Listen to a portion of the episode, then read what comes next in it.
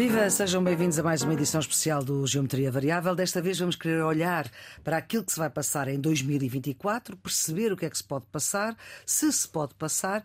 É uma emissão especial do Geometria uh, de perspectiva do ano que aí vem, com o Nuno Severiano Teixeira e Carlos Coelho, os residentes fixos deste programa. Como vai ser 2024? Enfim, o ano só vai começar verdadeiramente a 10 de março. Para os açorianos, atenção, começa mais cedo, a 4 de fevereiro. E, portanto, vamos, Carlos, quais é que são os desafios do ano por cá, pelo Burgo? Uh, Bem, portanto, desafios uh, nacionais. Antes de mais, há desafios de natureza eleitoral. O primeiro desafio é o da estabilidade política nos Açores, porque tem eleições em 4 de fevereiro, como disse. Os Açores foram governados durante muitos anos por um poder hegemónico do, do Partido Socialista. Um, e também antes por um poder hegemónico. A situação política regional é complexa. Em breve, iniciarei o procedimento de apresentação de nova proposta, renovando e intensificando o diálogo, sobretudo com os partidos que estejam disponíveis para participarem na solução e não no problema. E o, o principal desafio é construir condições de governabilidade para quem quer que seja vencedor em 4 de fevereiro. O segundo desafio é também eleitoral uh, e tem a ver com as eleições legislativas nacionais de 10 de março e a questão é exatamente a mesma. É a estabilidade política necessária para protagonizar as reformas que o país precisa. Mas aí há uns pozinhos diferentes. Seja, o PSD pode ir com certeza, ou não. Seja quem for o vencedor destas eleições, terá de ter condições de governabilidade uhum. e isso resultará ou de uma maioria absoluta ou de uma lógica de acordos. Temos umas eleições para ganhar, precisamos de uma coligação pré-eleitoral a que devemos juntar também cidadãos independentes de grande relevo para mostrar ao país como o PSD é um partido abrangente, agregador e capaz de abrir espaço.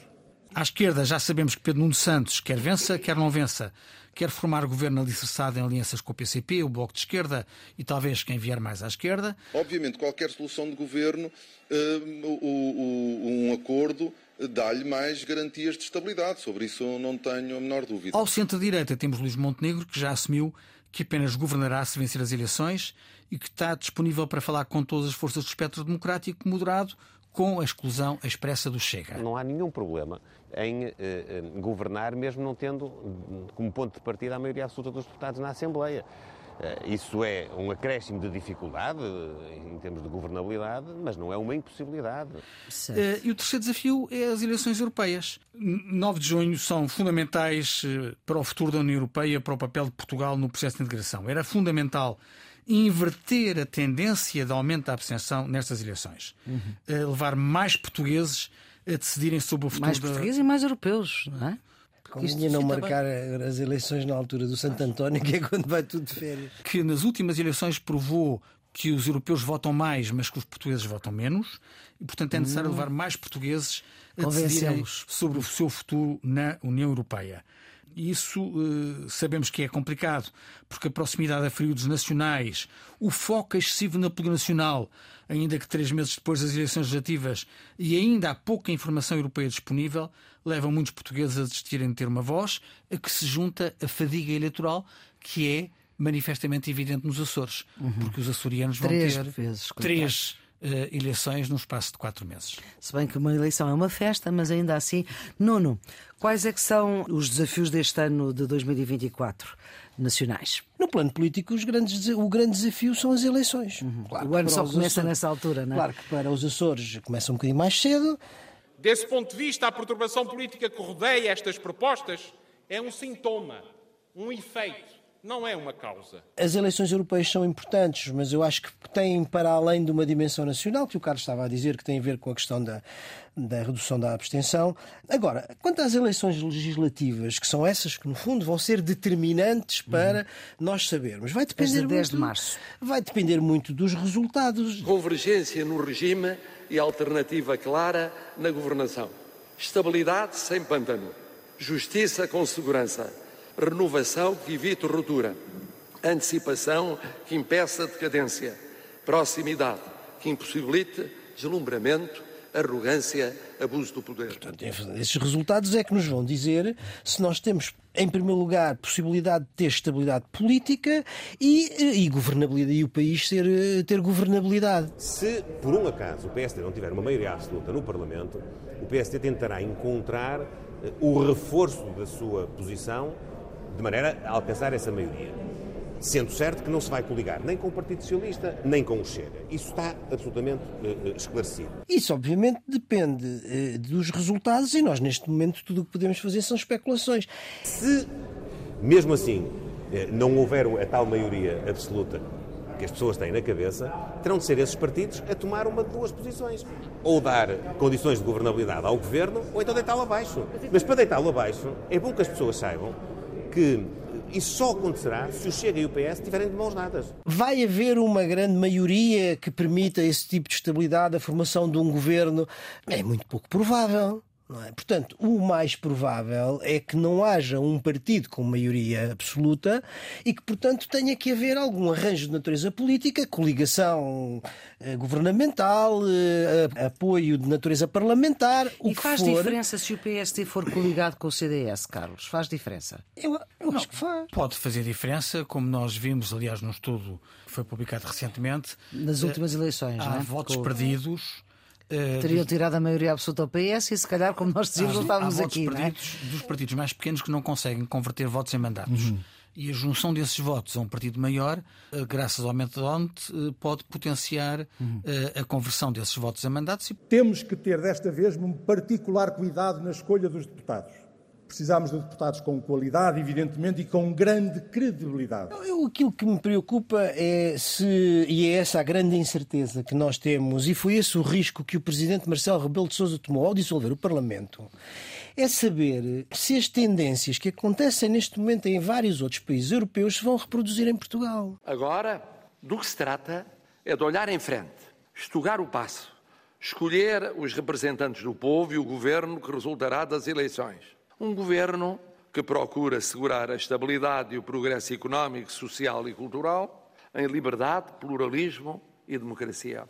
Um governo com visão de futuro, tomando o já feito, acabando o que importa fazer, inovando no que ficou por alcançar. Porque é disso que vai depender nós termos estabilidade política e governabilidade. O que é que eu quero dizer com isto? Se os partidos mainstream, ou seja, se os partidos do centro conseguem manter o seu score eleitoral uh, ao centro. Ou se, pelo contrário, o espaço do centro se vai refazer e aquilo que vai crescer é o espaço, digamos, das, eh, das margens ou de, dos extremos, como quiserem. Bom, antes, de, antes de mais, eu não fecho nenhuma porta. Se há candidatura que não fecha nenhuma porta, nem à esquerda nem ao centro, é a nossa. A nossa não fecha porta. Agora, o que nós vamos de, dizendo sobre uh, alinhamentos futuros é também feito com clareza, que é aquilo que também uh, uh, se exige.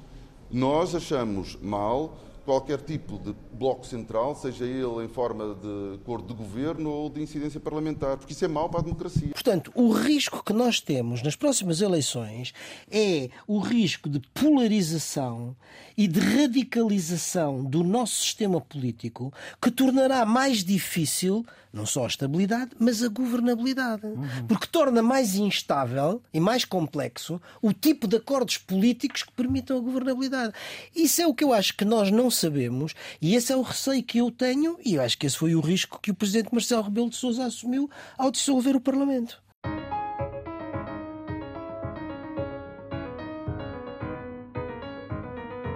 Vamos então para os eh, desafios eh, do ponto de vista económico no, no próximo ano em Portugal. Carlos? Eu acho que os desafios económicos são sobretudo três. Eh, é, primeiro, a execução do PRR e a inversão da lógica de desinvestimento público. Preocupava-me, entretanto, do desembolso inicial, a taxa de execução no terreno. E tenho de admitir que ela esteve bastante para trás até meados deste ano.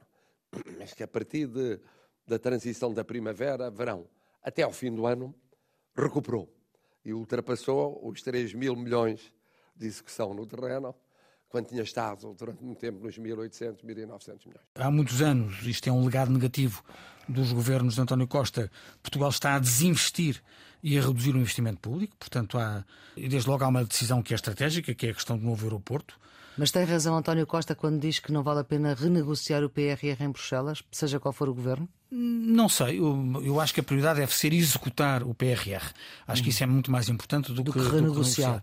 Mas, mas, tem que se ver então, em, em, em, em função das, das linhas orçamentais, uhum. se nós chegamos à conclusão que ele não é suscetível de ser executado em algumas linhas, então é melhor reprogramar e renegociar para ter a certeza que nós gastamos o dinheiro todo. O que seria caminoso era devolver dinheiro a Bruxelas. Vamos ser uhum. completamente claros. É? Creio que só há mais um país que já vai receber o quarto pagamento. Claro, há uma pequena parte que fica por pagar. 700 milhões de euros, que serão pagos nos primeiros meses do ano, visto que em 1 de janeiro entrará em vigor o diploma que o Sr. Presidente já promulgou da criação dos Centros de Responsabilidade Integrada nos eh, hospitais. No dia 3 de janeiro, a Assembleia da República deverá confirmar os diplomas sobre as ordens. Depois temos o desafio orçamental. Até março temos um orçamento em gestão ou seja, teremos três meses de aplicação de um orçamento de mínimos.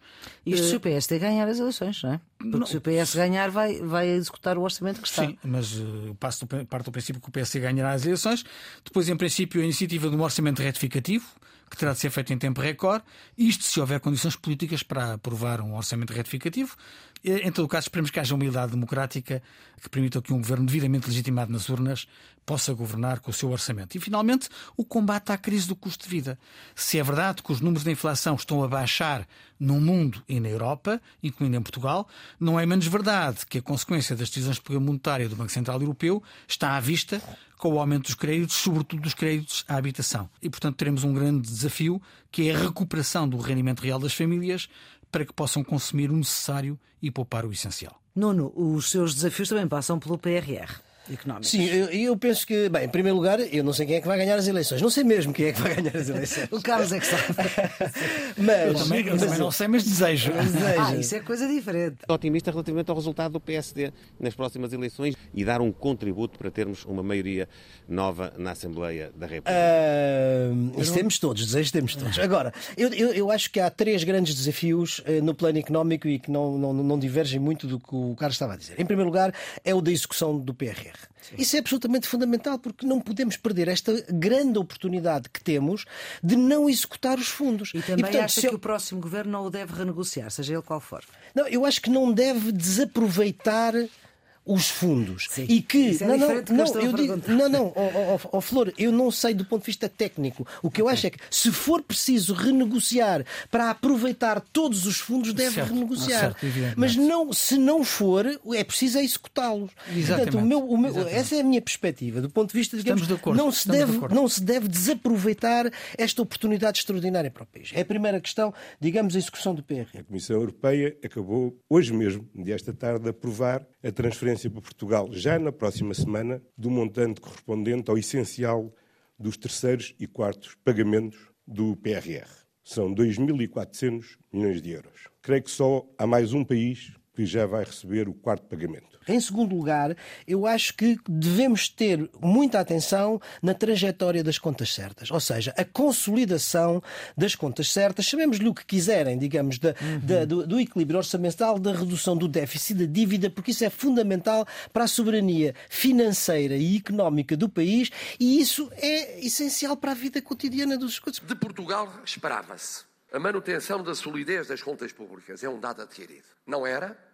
Não era há 10 anos, há 20 anos, há 30 anos não era, hoje é um dado adquirido. Quer dizer, se o serviço da dívida subir extraordinariamente, é menos dinheiro que temos para gastar no investimento e nos serviços públicos. E, portanto, a questão da, da trajetória das contas certas deve ser eh, consolidada. E depois, um terceiro elemento é o equilíbrio entre essas contas certas e, digamos, o investimento e a despesa pública naquilo que são os serviços que nós vemos hoje em dia, é preciso, enfim, eh, que têm deficiência. A habitação, como é óbvio, a educação e a saúde. Tudo o que seja diminuição da capacidade de resposta do SNS naturalmente me preocupa. Nós estamos a trabalhar em cada um dos sítios para tentar resolver localmente os constrangimentos que temos ou para tentar encontrar na rede do SNS uma resposta que complemente essas dificuldades. Agora, isso tem que ser feito, digamos, com um justo equilíbrio. Eh, e, e do ponto de vista técnico, eu não sei, não sei, não, não, não tenho experiência nem conhecimento para isso. Agora, do ponto de vista político, parece-me que é absolutamente essencial esse tipo de, de equilíbrio entre estes três estes três itens. Carlos, os seus uh, desafios finais? Os meus desafios finais têm a ver com questões sociais e, sobretudo, com duas. Eh, o Serviço Nacional de Saúde, as sucessivas reformas tardam em ter efeitos na vida real dos nossos hospitais e centros de saúde, e as palavras da moda são racionalização e gestão, quando deviam ser cuidados e cumprimento. Tenho aqui um top 10 que eu estou a perseguir de forma obstinada, diria eu. A primeira que tinha todas era a, a tal chamada autodeclaração de doença, portanto, os certificados de capacidade temporária para menos de 3 dias, portanto, são quase 700 mil consultas por ano. Numa segunda linha temos a questão da capacidade de emissão de certificados e capacidade temporária das baixas nos serviços de urgência hospitalares, estava vedada por lei, que é de alargamento dos certificados eh, para três meses em algumas áreas. Vou dar um exemplo. Um doente que tem uma neoplasia e que todos os meses tem que ir ao médico de família para renovar a baixa. As pessoas têm de voltar a confiar no Sistema Nacional de Saúde no, serviço. A, no Serviço Nacional de Saúde e a aplicação de, de, boa parte da última reforma do CNS com as devidas alterações que urgem tem que ser uma prioridade para qualquer governo sair das eleições no dia 10 de março. E o último desafio é a habitação. Não é um exagero dizer que vivemos uma crise de habitação e qualquer governo sair das eleições no dia 10 de março tem de protagonizar desde logo uma política de promoção da habitação acessível sem intervir no mercado de modo a distorcer a concorrência.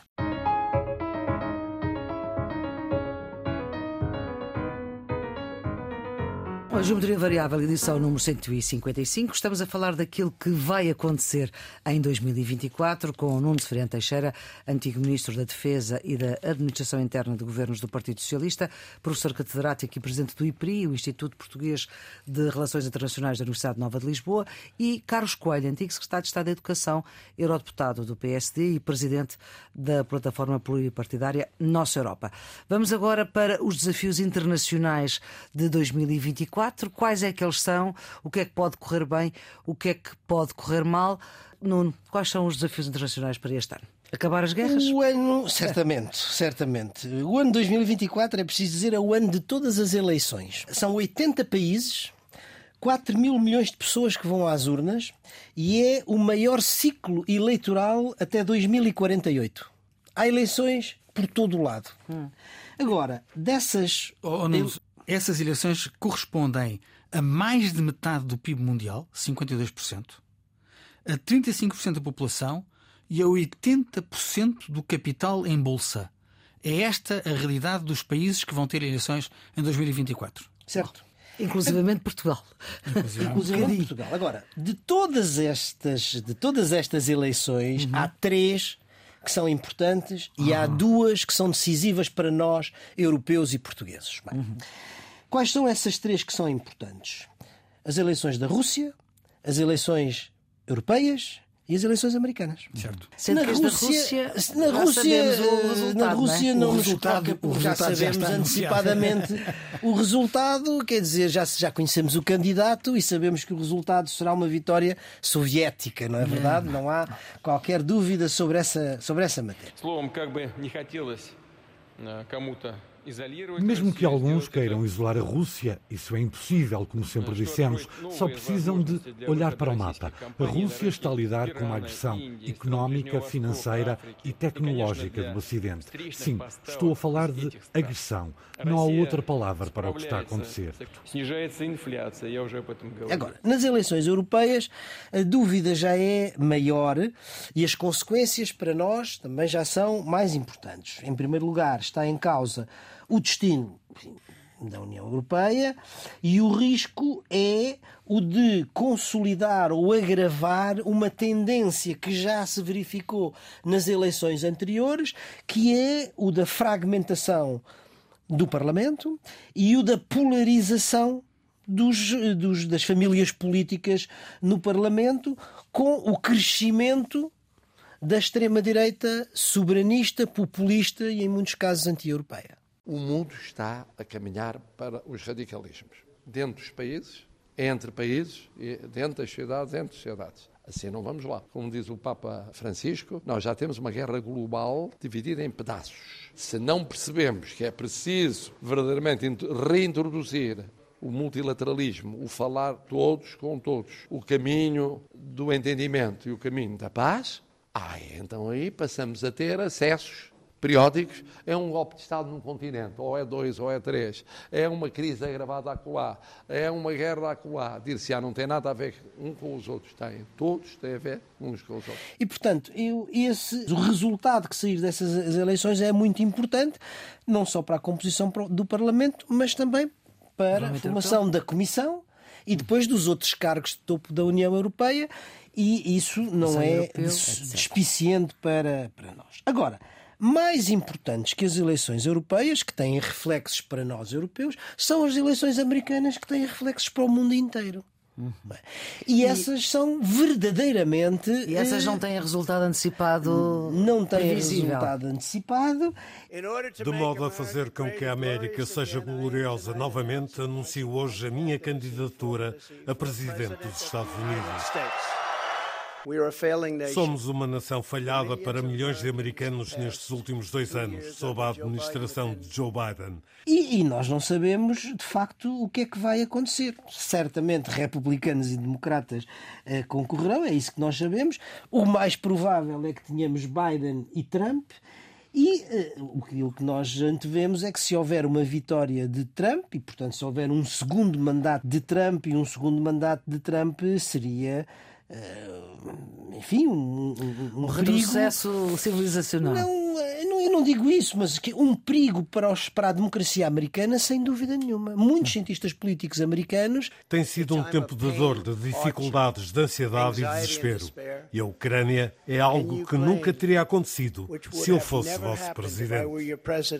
Digamos, por aquilo que já se passou no primeiro mandato, temem que o segundo mandato consolide algumas coisas que ele não não conseguiu fazer no primeiro, nomeadamente de controle de, do, do judicial e de ataque à, à liberdade de imprensa. Apesar de tudo, a democracia americana é muito forte, as instituições uhum. americanas são muito fortes, mas nós vimos o que se passou claro. no seu primeiro mandato. Mas a questão é que, é que o resultado das eleições norte-americanas não tem reflexo apenas nos Estados Unidos, tem reflexo em todo o mundo. E tem reflexo sobre aquilo que nós normalmente chamamos a ordem internacional Sim. Vai ou não manter-se. Porque se, se, Trump regressa e volta, digamos, a, a, a, terminar aquilo que, não, aquilo que começou e não acabou no seu mandato, de isolacionismo, de, de bilateralismo transacional, de sair das organizações internacionais, o que é que acontece à NATO? Já a NATO e o resto do mundo, que não estão a fazer nada, é que não são muito espertos quando dizem que se a Rússia invadir a Ucrânia será sancionada. Ora, Vladimir Putin deve a esta altura estar a pensar: a Rússia tem sofrido sanções há 25 anos e eu posso invadir um país e só me vão sancionar? Ninguém nos vai destruir, pelo menos psicologicamente. O problema não é Vladimir Putin ser inteligente. O verdadeiro problema é que os nossos líderes são burros. Muitos analistas norte-americanos de topo não é, dizem que acabará um dos seus objetivos é acabar com a NATO, o que fará às Nações Unidas. E, portanto, eh, isso põe em causa tudo aquilo que é a ordem internacional como nós a conhecemos e significaria, sem dúvida, para além das questões internas de ataque ao Estado de Direito e à, e à democracia americana, eh, um efeito sobre a ordem internacional que a faria provavelmente entrar numa era como muitos dizem, pós-democrática, não é? Favorecendo a sua relação com alguns dos regimes autocráticos, particularmente com Putin. Uhum. Não é uma perspectiva muito animadora, não é? E, e, sobretudo, o que até agora as sondagens dizem, enfim, não sabemos quem vai ganhar as eleições também claro. no caso americano. É. Tudo está em aberto, não é? E as probabilidades Tudo existem. Está aberto, mas o Trump está à frente. Está à frente, ah, exato, exato. Bom, Carlos, quais são não, os desafios internacionais são, este, de facto, este, estas eleições, além dos países que, que o Nuno salientou, que se incluem o México, a Indonésia, etc., pode juntar-se o Reino Unido. Ninguém sabe se o, o ciclo político no, no Reino Unido não. Porque em princípio só teriam eleições em 2025, mas eh, podem ocorrer ainda em 2024. Uh, e depois há desafios internacionais como a, a solução de paz para o Médio Oriente. We must be crystal clear. We stand with Israel. Temos de ser muito claros. Estamos com Israel. Vamos garantir que têm o que precisam para proteger os israelitas, para se defenderem e responderem a este ataque. A guerra da Ucrânia, mas eu acho que há três desafios uh, em 2024 que são evidentes. O primeiro, Nuno já referiu, é a ascensão dos populismos, continua uhum. a estar na ordem do dia. E nestas eleições, os italianos deram indicação que querem um governo de centro-direita, liderado pelos irmãos de Itália. Este ano já nos levou a resultados como que assistimos em Itália, ainda que com alguma moderação, uh, levou à coligação com a Força Itália. Uh, nos Países Baixos ou na Eslováquia, ou noutras geografias como a Argentina. Os políticos não são a solução, são o problema e não querem aplicar a solução das ideias da liberdade porque vai em contra de seus interesses. Javier Miller. Veremos como evolui a situação política na Alemanha e noutros Estados-membros e coloquemos os olhos nos Estados Unidos da América hum. pelas razões que o Nuno agora uh, salientou. Portanto, a questão do avanço dos populismos foi um desafio de 2023 e é uma grande preocupação para 2024. A segunda é o controle da inflação. É verdade que os níveis de inflação estão a baixar, mas também é verdade que esteve demasiado alta durante demasiado tempo. Nós já sabíamos que a Europa vai para o ano de crescer. Eh, já sabíamos, porque grandes economias não estão a crescer. A Alemanha, por exemplo, está numa situação em que não cresce. E quando grandes economias não crescem, as outras economias exportam muito para essas grandes economias. Mas o próprio mundo vai crescer muito pouco. A China vai crescer muito pouco para aquilo que devia crescer. Vai ser um ano de transição. Uhum. ou seja, vamos ter que saber lidar com preços que subiram e, na esmagadora maioria dos casos, não voltarão a descer. Além disso, não temos a garantia, não temos garantias sobre a definitividade destas descidas nem no ritmo do aumento dos preços. Ou seja, não podemos deitar foguetes antes da festa, nem antecipar grandes alterações da política monetária durante uns meses. A inflação e o controle da subida dos preços, num mundo que teima em continuar significativamente instável, é um dos principais desafios mundiais de 2024. E, finalmente, a regulação da inteligência artificial. Uhum. O desafio da inteligência artificial não é eh, de 2024, mas para as próximas décadas. Uh, Cooperar nos dados e na inteligência artificial é uma capacidade e uma possibilidade sem limites. Uh, Temos de o fazer com muito cuidado, não relativamente um ao outro, mas em relação a este assunto porque quando convoquei os 13 líderes de inteligência artificial nos Estados Unidos, os arquitetos da inteligência artificial também estavam muito preocupados que ela fugisse do controlo. Temos de garantir que estamos em sintonia. A verdade é que as tecnologias associadas a soluções de inteligência artificial estão a evoluir exponencialmente e a uma velocidade que simplesmente não consegue ser acompanhada pela legislação em nenhuma geografia. De forma inteligente e que não seja um obstáculo à inovação, temos de encontrar formas de regular esta tecnologia para tirar o melhor proveito das oportunidades que surgem com a inteligência artificial. Em todo o caso, este é um debate que devia estar a ser feito fora do círculo das elites, porque são tecnologias que vão ter um impacto direto nas vidas de todos nós. Uhum. Ainda assim, a União Europeia parece estar à frente dos outros. Está, vamos a ver se está é. bem. Vamos a ver se está bem. É porque há, há quem considere que foi muito importante a União ter sido a primeira a tomar a legislação, mas há muitos uh, criadores que acham que as normas são demasiado estritas e que pode permitir que outras geografias uh, designadamente uh, chineses China, e americanos, uh, ganham em vantagem competitiva face à Europa. Vamos a ver.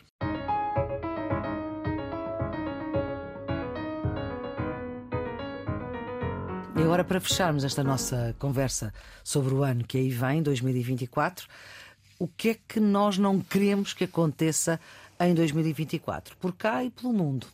Nuno, o que é que não pode acontecer em 2024? Olha, eu por cá, o que eu gostava que não acontecesse prende-se com o desafio das eleições de que falámos há bocadinho. Das eleições legislativas nacionais. Hum. Eu não gostava que no nosso sistema político as tendências de polarização, de fragmentação e de radicalização se cristalizassem no sistema político português, como aliás já vimos em outros países, e dificultassem, digamos, a estabilidade política e a governabilidade em Portugal, de que temos estado a salvo, apesar de tudo, até agora. E nos 50 anos do 25 nos de Abril. Nos 50 anos do 25 de Abril. Carlos, o que é que não quer que aconteça em 2024 por cá? Concordo com, com o Nuno. Não quero instabilidade política em Portugal. Não, não eu, eu quero fazer um acordo com os portugueses. É isso que eu quero. Quero que eles confiem na mudança de governo que o país precisa. Depois de quatro anos de geringonça, de dois anos de maioria relativa do PS. A geringonça afastava. Que sempre foi titubeante e de menos de dois anos de maioria absoluta, que foi caótica. Portanto, esta solução funcionou pelo tempo, se foram seis anos, e funcionou pelos resultados. Eu sei que isso incomoda muito a direita portuguesa, mas vão ter que se habituar porque ela não foi um parênteses na história da democracia portuguesa. O país precisa de estabilidade política para empreender as reformas que precisa e, portanto, o que eu não quero mesmo é o regresso à instabilidade. O que é que não quer que aconteça no mundo? No mundo, eu não gostava que o desfecho da guerra da Ucrânia viesse a premiar o agressor. Ou seja, isso uh, significaria uh, abrir um espaço para novas tentativas russas de pôr em causa a segurança europeia. Estarmos prontos a abrir negociações sobre a adesão da Ucrânia à União Europeia este ano.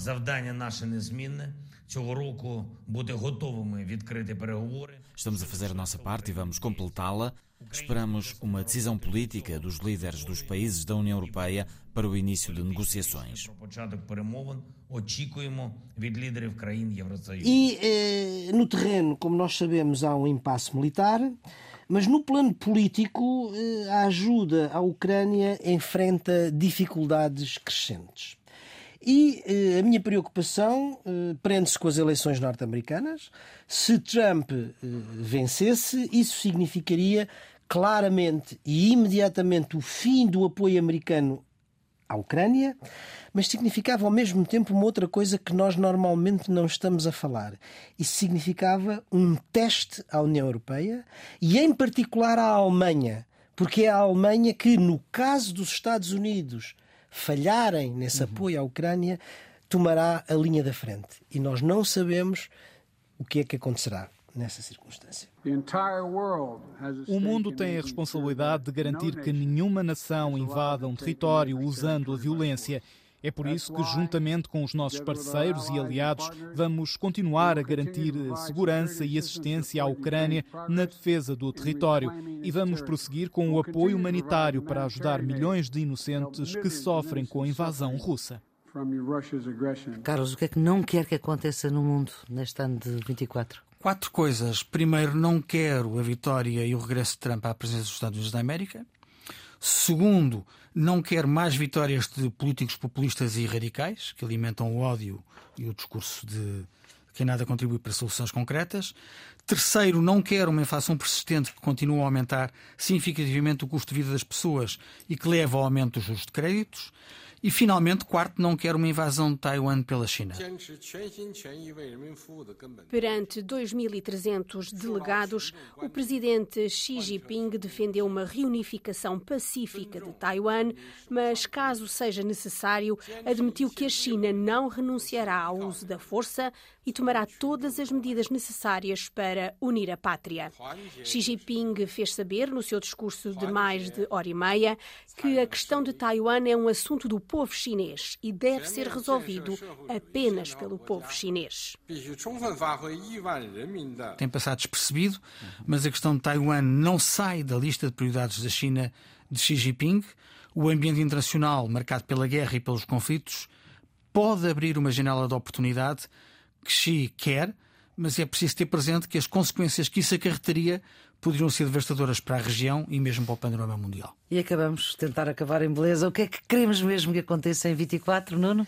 Por cá? Eu queria que as eleições no ano de 2024 quebrassem no plano global, não é? O retrocesso da democracia que temos vindo a assistir e que, pelo contrário, significassem no plano global um retrocesso dos regimes autoritários. E depois, eh, enfim, como dizem as Misses Universo, que houvesse paz no mundo.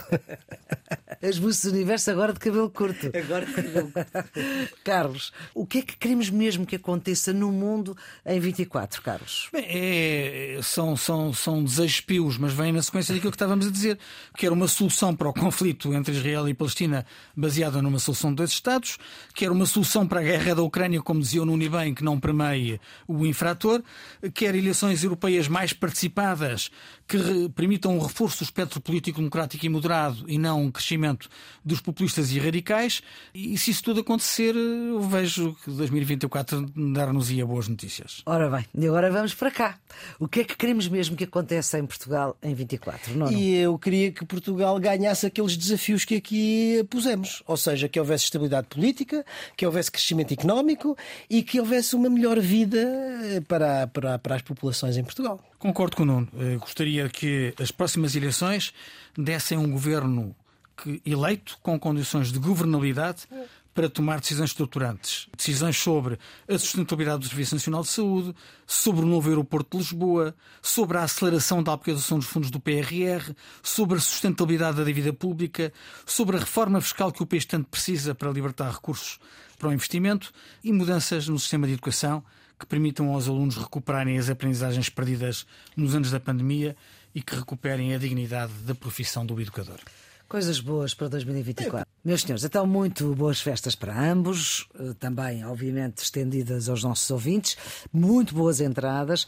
Entretanto, não percam o Geometria Variável em podcast. A produção é de Ana Fernandes, os cuidados de emissão de João Carrasco, a edição de Maria Flor Poderoso. Até para a semana e festas felizes.